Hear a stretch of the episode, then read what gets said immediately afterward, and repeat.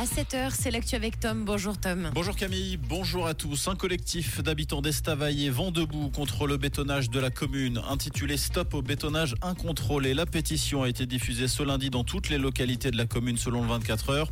Le collectif dénonce une augmentation de la population de 75% dans le bourg d'Estavayer. Il propose de suspendre les projets afin que la commune d'Estavayer ne se transforme pas en cité dortoir et que les impôts n'augmentent pas de manière démesurée pour adapter les infrastructures à ces hausses de la population. Fin du suspense à Genève concernant le sort de Mauro Poggia au Parlement. L'élu du mouvement citoyen genevois va finalement siéger en commission sous les couleurs de l'UDC. Un accord a été trouvé ce lundi permettant néanmoins à Mauro Poggia de garder sa liberté. Rappelons que le parti du centre avait refusé vendredi dernier d'accueillir l'élu MCG au motif que les positions des deux partis étaient trop éloignées. Par ailleurs, deux autres élus MCG ont rejoint les, rangs de l'UDC au Conseil national. Décombre est le mot roman de l'année 2023. Le terme fait partie des mots qui sont le plus ressortis dans les articles de presse cette année. Il renvoie tristement aux séismes qui ont frappé la Syrie et la Turquie, mais également au décombre de la guerre que subissent évidemment les victimes civiles partout dans le monde. Décombre devant intelligence artificielle et coût de la santé. Le mot de l'année en Suisse alémanique est Monster Bank, en référence à l'absorption de Crédit Suisse par UBS. Dans l'actualité également, dans la bande de Gaza, la trêve initiale de 4 jours a été prolongée de 48 heures jusqu'à jeudi, annonce faite par le Qatar, pays médiateur de cet accord alors que les échanges se poursuivent.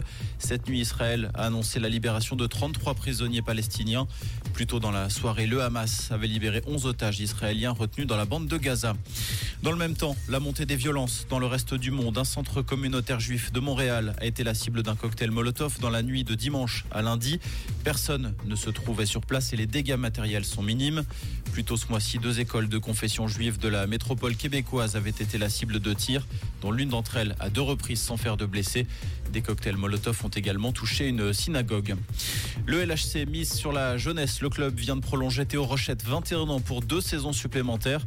Cette saison numéro 90 compte déjà 6 buts et 9 assists en 26 apparitions. Son contrat le lie au LHC jusqu'au terme de la saison 2025-2026.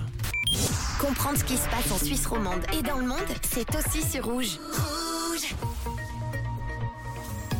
Côté ciel, ce mardi, un temps très nuageux en matinée avec encore quelques averses à prévoir et des flocons dès 600 mètres. N'oubliez pas de prendre votre parapluie et une bonne jaquette pour être chaud. On a à peine 1 degré à Fleurier et 5 degrés place Saint-François à Lausanne avec un ciel un petit peu plus dégagé en journée. Peut-être euh, quelques rayons de soleil. Un très très bon mardi et bon réveil à l'écoute de Rouge.